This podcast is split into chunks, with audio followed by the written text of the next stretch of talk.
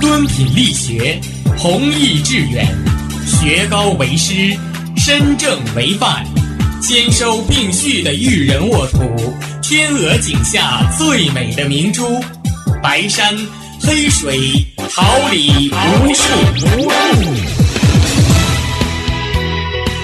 您正在收听的是哈尔滨师范大学广播电台，用声音技术生活，让声音雕刻未来。用声音记录生活，让声音雕刻未来。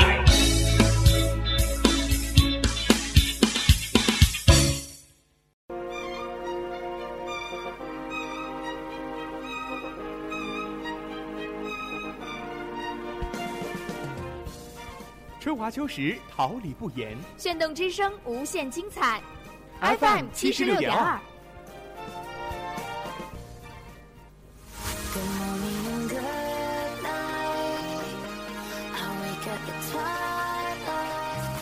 让电波在空中回响，让声音重塑梦想。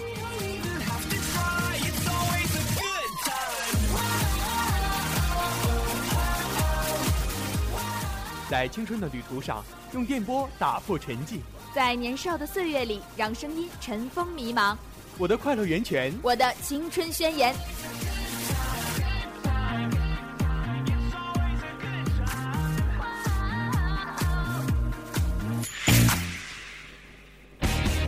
哈尔滨师范大学广播电台正青春，传递正能量。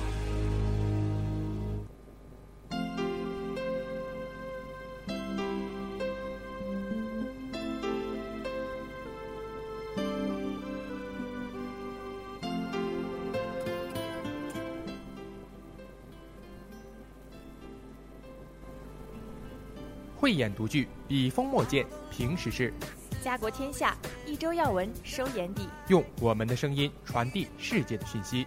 让独特的视角挖掘的点滴，哪里有事件，哪里就有新闻，哪里有新闻，哪里就有现在读报。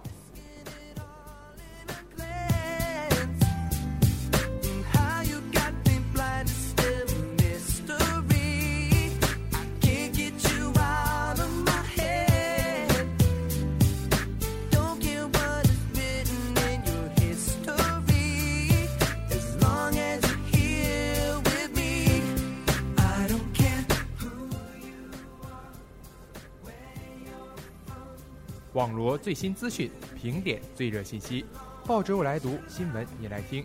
各位听众朋友们，大家好，这里是调频七十六点二兆赫哈尔滨师范大学校园广播台，这里是每周五十一点五十时与您见面的现在读报，我是李子源。冬日气候严寒，现在读报提醒您注意增添衣物。我是李星纯，在此代表导播王云阳、编辑夏泽宇、监制李欣以及技术部赵爽、秦世阳、李雨薇，综合办公室王尚辉、段新宇向大家问好。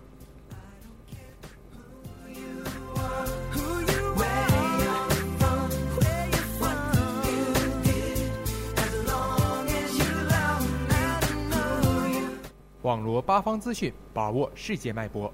下面让我们一起走进今天的内容提要。塔吉克斯坦地震，六百亿美元援助非洲，计划二零二零年实现脱贫目标等，尽在后报速读。稍后将会为您介绍党代会召开的相关信息。新闻评点将为您提供艺考女生冬日身着短裙拍照，越南孕妇被拐卖到中国等社会现实。最后，我们一起聊聊挥之不去的雾霾那些事儿。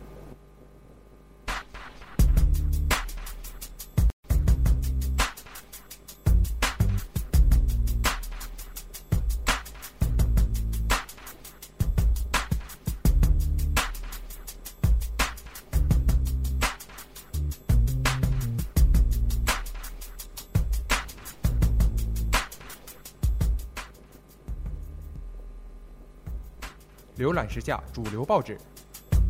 掌握社会最新动态下面进入后报速读。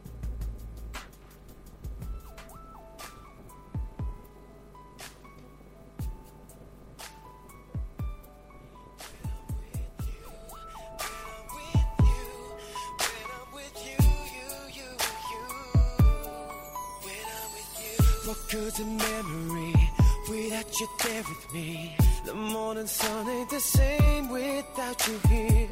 You are the summer breeze, the wind blowing through the trees. You make the loneliness all just disappear. Nothing replaces your touch. Never stop believing in love. They try to break us, but we stand strong in love. There'll be no distance too far.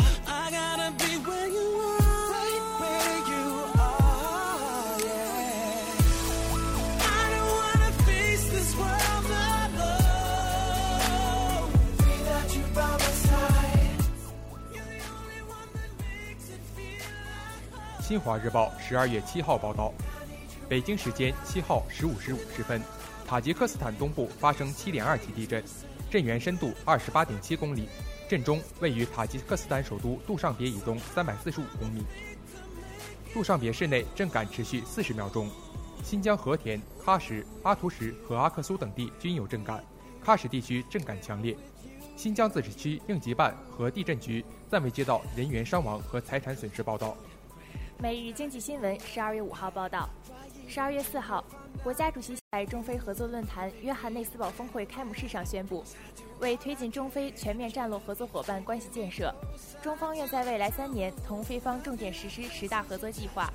为确保中非十大合作计划顺利实施，中方决定提供总额六百亿美元的资金支持。中方着力支持非洲加快工业化和农业现代化进程，实现自主可持续发展。人民日报十二月八号报道，在中央扶贫开发工作会议中，习近平总书记发表重要讲话，对“十三五”时期脱脱贫攻坚作出全面部署，发出了打赢攻坚战的动员令。在加强地方扶贫政策的同时，习近平总书记要求中央和国家机关各部门要把脱贫攻坚作为分内职责，承担起自己的责任，到二零二零年确保现行标准下，农村人口实现基本脱贫。贫困县全部摘帽，解决区域性整体贫困。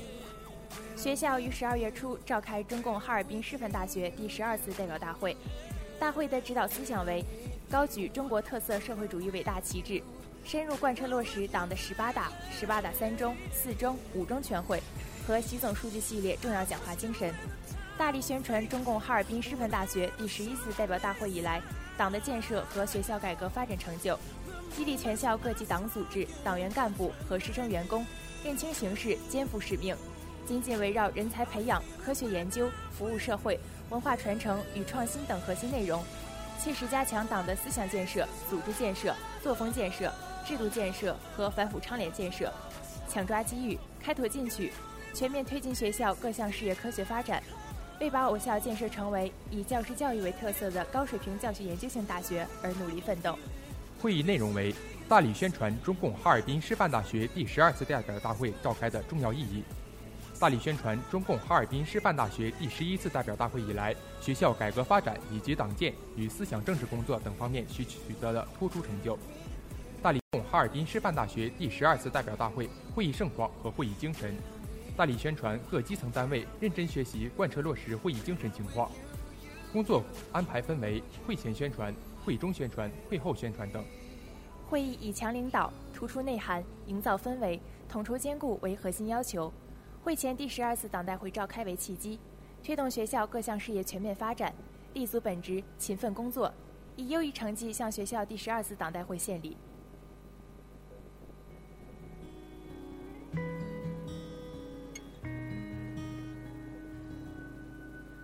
山自山，水自水，时光轻轻催，花自落，不等不追。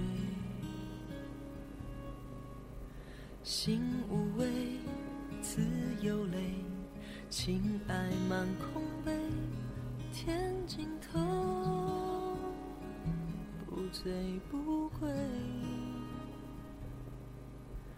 去一去，来又来，曾盼故人归，那一刻不离不分。还记得，却不认得，一种老滋味，怕只怕物是人非。秋风起。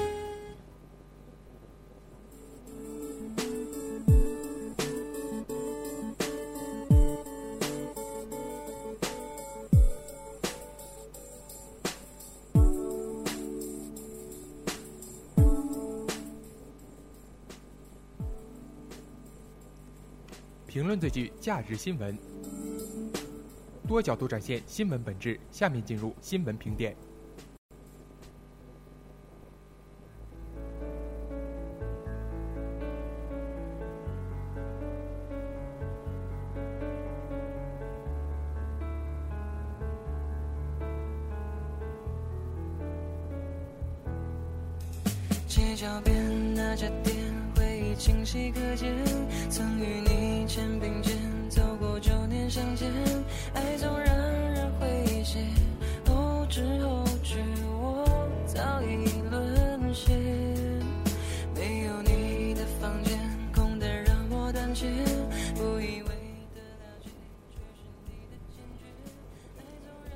代快报十二月五号报道，近日在山东省滨州市，即将参加2016年艺考的女生们身穿空姐制服拍摄合影，在寒冷的冬天依旧光腿穿短裙，引发众人瞩目。姑娘们即使在寒冬里衣着清凉，也绽放出如花的笑容。身着制服站成一排，确实一道亮丽的风景线。可实际上，艺考生们想要考取名校，都肩负着重大的压力，他们之间的竞争非常的激烈。纵使近两年来各省参加艺术考试的考生人数普遍下降，可是因为高校资源有限，对艺考生们的文化课要求不断提高，想要脱颖而出绝非易事。艺术考试依旧年年火爆的一个非常重要的原因是，艺术生考取高校比普通考生的文化课要求分数低很多。许多考生及其家长把艺考当作考取名校的一个捷径，在此观念的影响下，出现了很多速成考生。每年艺术学校毕业的学生千千万万，可真正能够在社会上从事艺术工作的人寥寥无几，因为市场资源是有限的，而真正的艺术素养无法速成，多数艺术生只能从事社会上的其他工作。纵使就业形势严峻，艺考大军依然规模庞大，来势汹汹。近年来，艺考生中频繁出现明星脸，许多考与与已经成名的明星们惊人的相似，这其中有天意，也有人为。影视艺术表演类的许多考生整容已经是公开的秘密了，而网络上最美艺考生总是以妖娆的身材暴露的着着装示人，许多艺考生都是涉世未深的年轻人，这么早就接触这些因素，实在让人觉得有失妥当。这与当下的社会风气不无关系，也反映出学校对未成年人的教育不够到位。培养一个优秀的艺考生需要花费很多的人力物力，参与特长课学习，到全国各地的高校参与考试，一套流程下来动辄几万到十几万元，达到了很多工薪阶层家庭很难承受的程度。许多人感慨学艺术是一个奢侈的梦想，希望广大考生根据自身天赋和家庭经济状况来慎重决定是否选择参加艺术考试，也希望社会各界对艺考生们不要抱以偏见，能够体谅他们学习艺术的不易，引导艺术生们更好地融入社会。大河报十二月七号报道，越南广宁省一名二十二岁的孕妇被拐卖至中国广东做他人妻子，十一个月后母子终获解救。目前，广西省东安局东安市副局长已向越南芒街市公安局移交母子二人。近年来，越来越多的越南年轻女子被拐卖到中国来，以至于娶一个越南新娘日趋成为一种社会潮流。有很多常年从事贩卖活动的犯罪团伙已经形成了成熟的运作链条，有稳定的货源与销售渠道，十分猖獗。可是除此之外，还有很大一部分越南女人自愿远嫁到中国来，认为这是她们新生的开始。越南姑娘之所以愿意远嫁到中国来，首先因为越南刚刚开放，是一个相对落后、贫穷的国家，经济水平低下，物质条件差，人民生活艰难。嫁到中国来算是改变了他们的命运。其次，因为越南五比一的极度不平衡的男女比例，导致女性的社会地位低下，姑娘们在越南得不到。中国男女相对平等的大环境，更适合女性寻求生存与发展之道。中国和越南两国之间有着深厚的历史渊源，一直建立着非常友好的外交关系。越南人民对中国充满热情与期待，中国男人也因此容易被当地人接受。而对于中国男人来说，结婚本来就是一件成本较高的事情，买房买车等一系列社会负担很重。如今房价居高不下，就业艰难的局势下，结婚对很多人来说都是遥遥无期的事儿。娶一个充满异域风情、美丽又勤劳又听话的越南姑娘，不失为一个好选择，而且大大减轻了经济负担。在经济发展、物欲横流的今天，追求更高的生活品质本身无可厚非。可中国姑娘是否应该反思一下，生活是否真的需要那么多、那么高的物质前提呢？而中国男性准备娶妻时，也应该考虑，对方是否拥有良好的行为习惯、一定的文化素养、自己独立的人格，能够用发展的观点看问题，拥有让一个家庭走向兴旺的智慧与长远的眼光。会走到什么地方？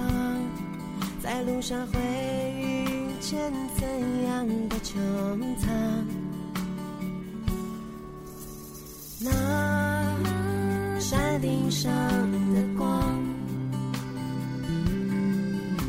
好像要带领我飞翔。带我他们去的一道墙，泪眼开了一扇窗，乌云的背伸出了太阳。你的心为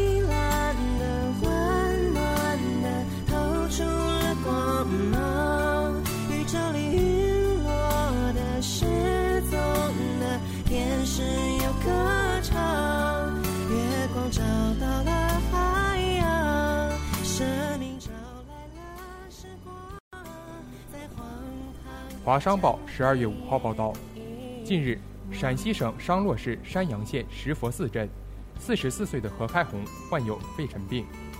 得知自己即将不久于人世之后，他提前给二十岁的儿子订了婚，希望能在自己去世之前看到儿子有自己的家庭。但是在婚礼前前一天，何开红闭上双眼，与世长辞，引发世人无尽的悲痛。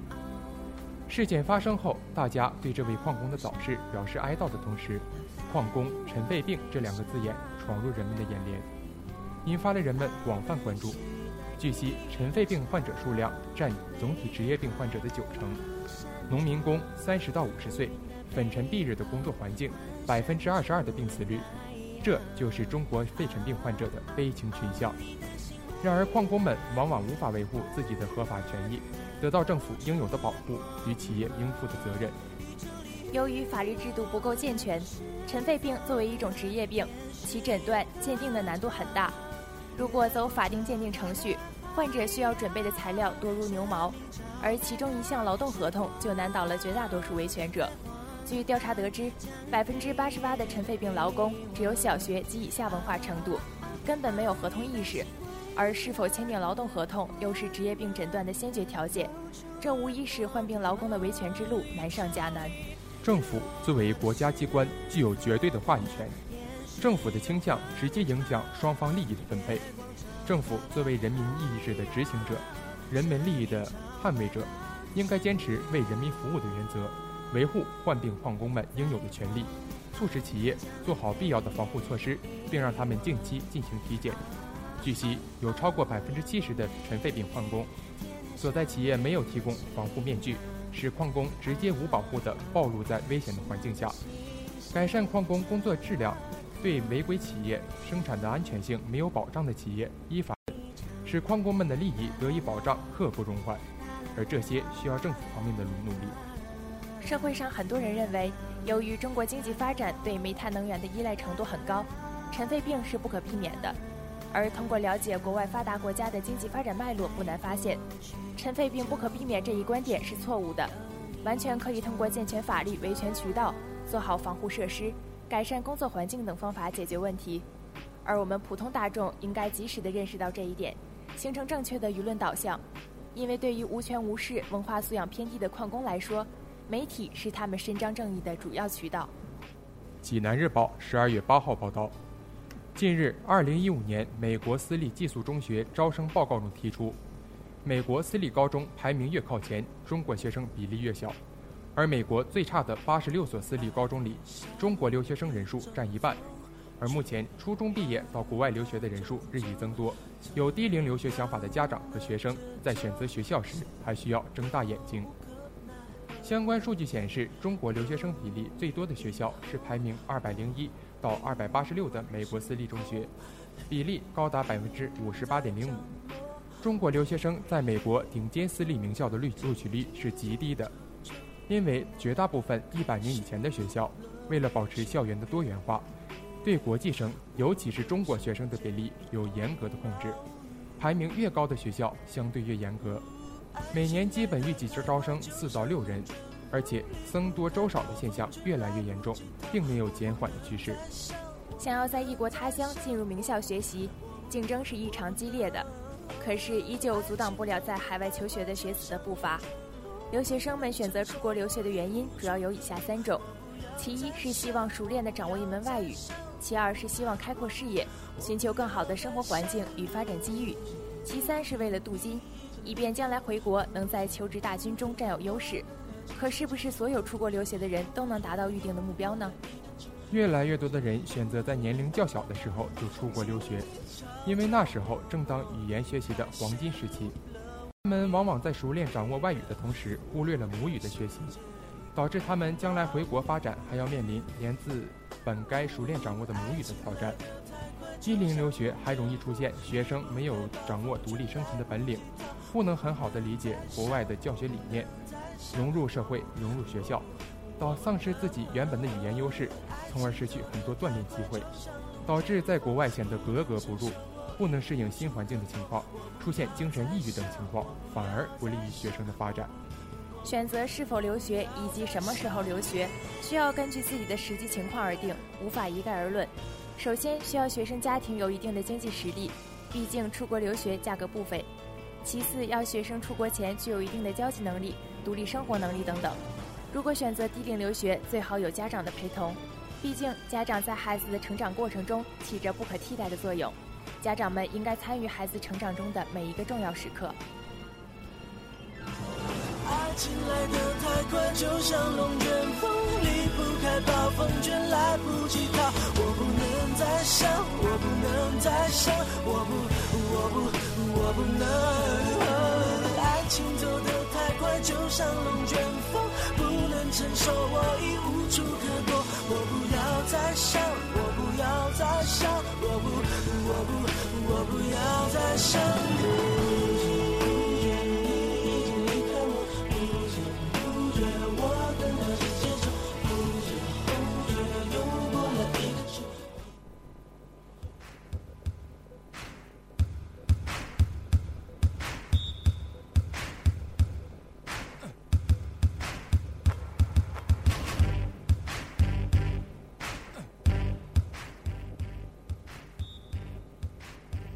观社会，评时事，论事实。下面进入本周关注。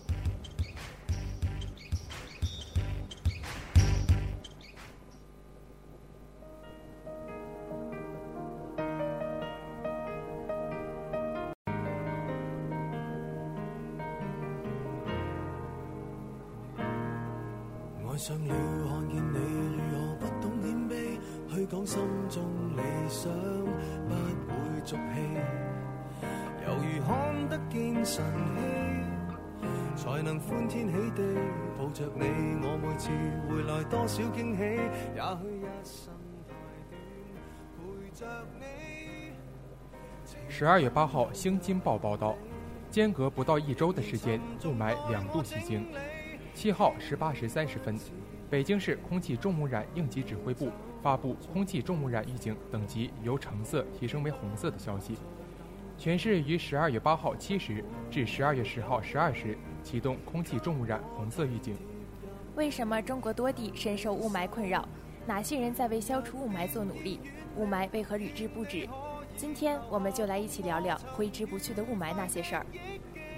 不久前，京津冀地区经历了寂静岭式的雾霾围城，PM 二點五嚴重爆表。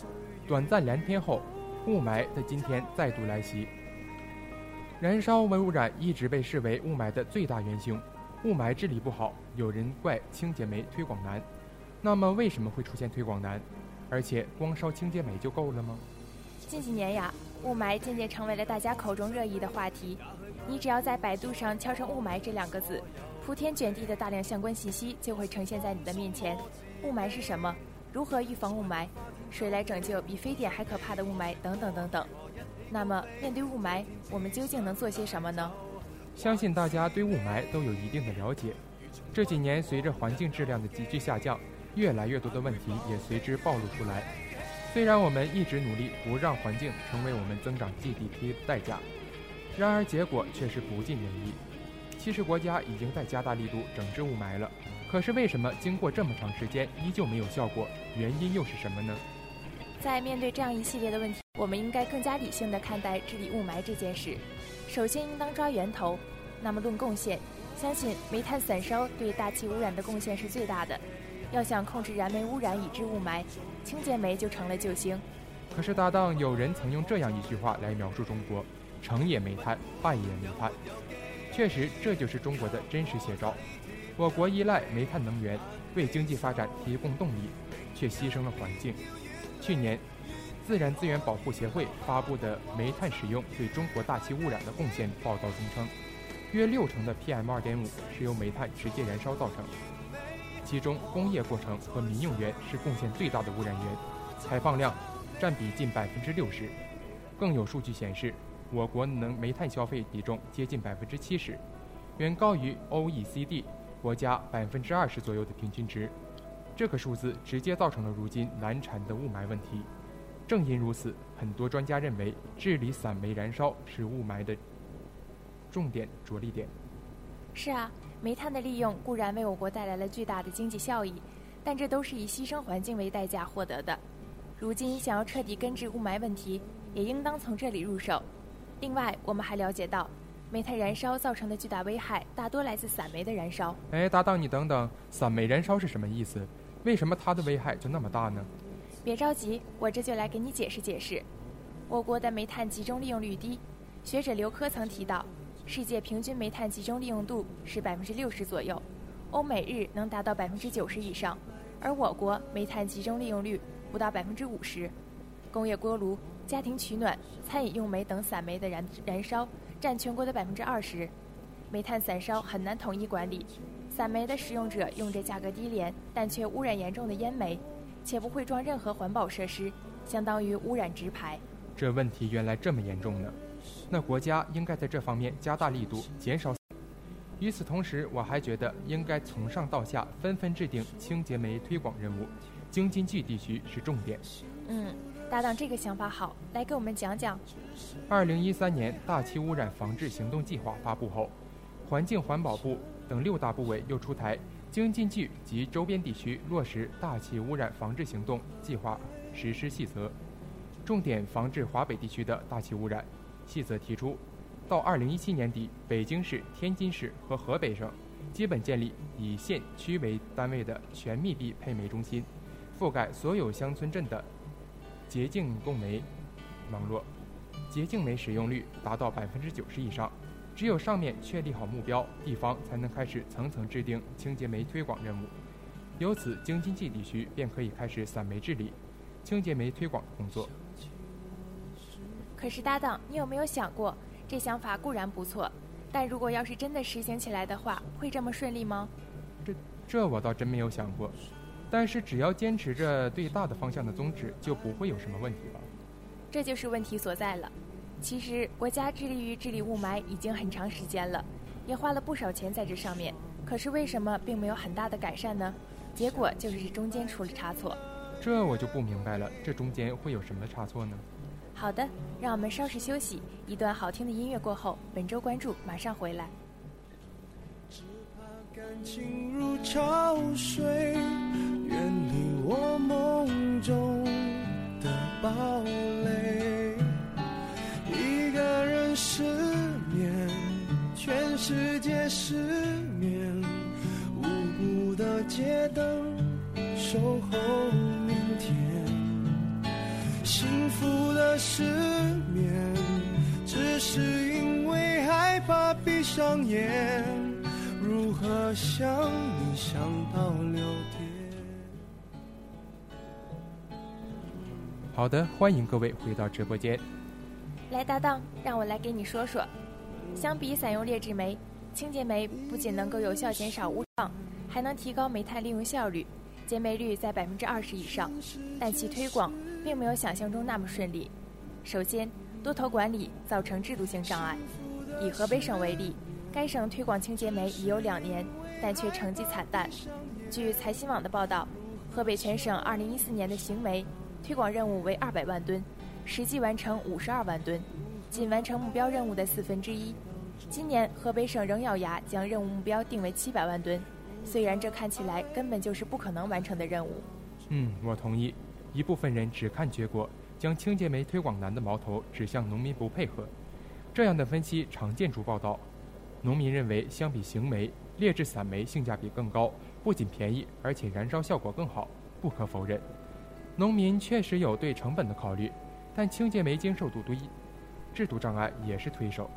是啊，而且多头管理会造成两个后果：一是各部门打架，导致清洁煤推广做无用功，比如环保部门负责推广清洁煤，农业部门负责推广炉具，新型炉具推广不及时或不到位，就会让清洁煤购买者产生不如散煤好用的误解；二是不能环环相扣，致使清洁煤生产企业生存艰难。这样的话，虽然多个部门都参与到雾霾治理中来，但在多个部门的共同管理下，雾霾天气反而愈演愈烈。不仅如此，违法成本低，守法成本高，让企业难凤鸣其事。上个月，环保部对河北大气污染防治中心散煤洁净化工作进行了专项督查，在随机抽查的十家集中供热企业中，七家储煤煤质没有达到非电工业用煤标准。这比例也真是没有什么好说的了。其实，对供热企业来说，首先要考虑的是成本。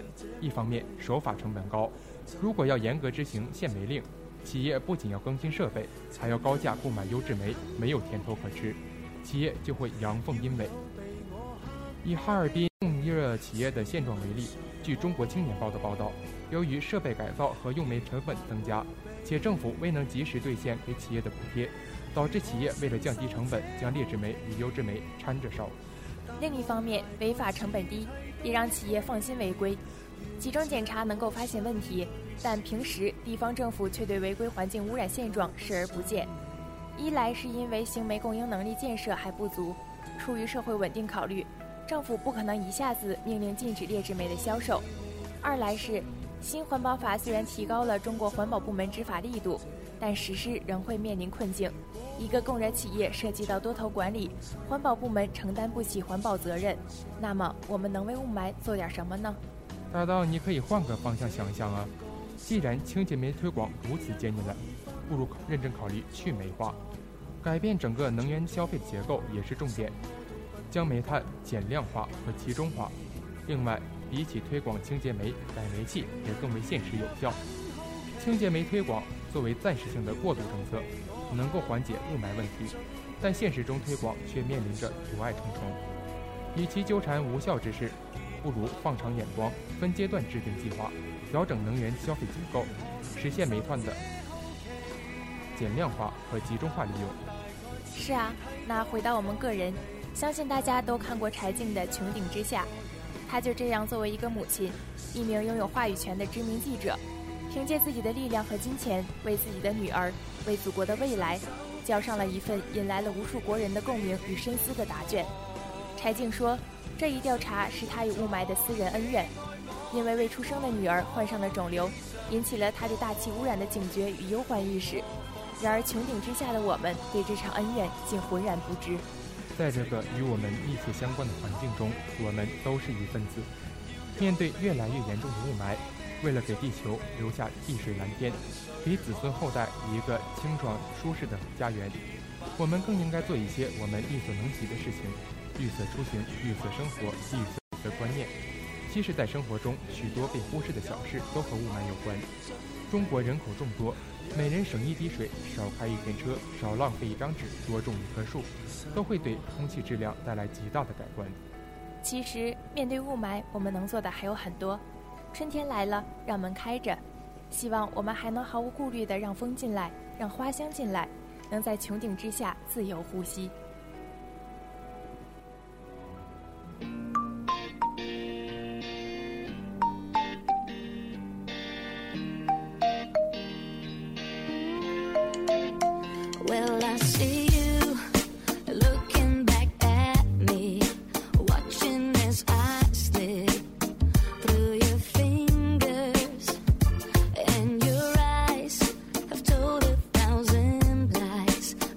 Can tell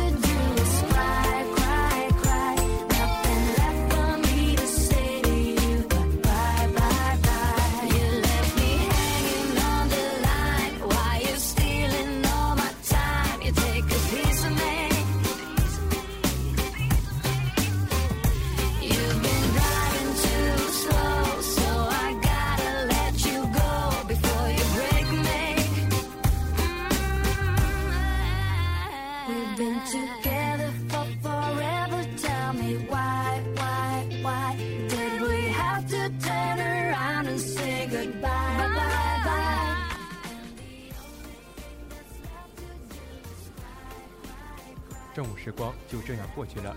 这里是现在读报，感谢您的收听、支持与关注，我是易子源，下周见。我是李星纯，感谢导播王云阳，编辑夏泽宇，监制李欣，综合办公室段新宇、王尚辉，技术部赵爽、秦世阳、李雨薇。下期现在读报，我们不见不散。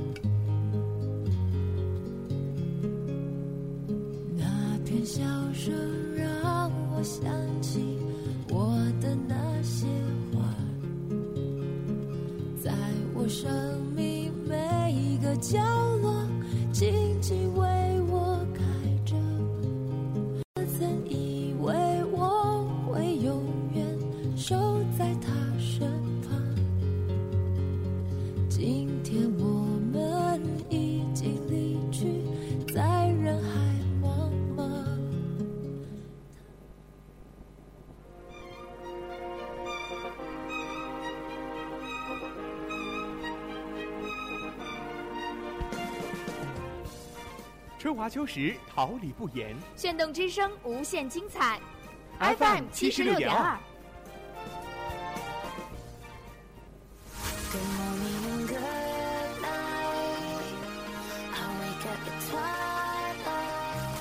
让电波在空中回响，让声音重塑梦想。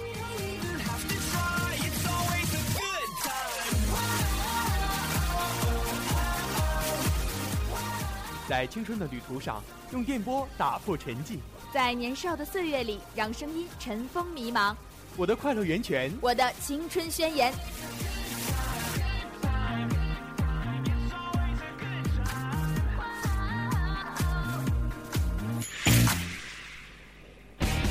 哈尔滨师范大学广播电台。正青春传递正能量。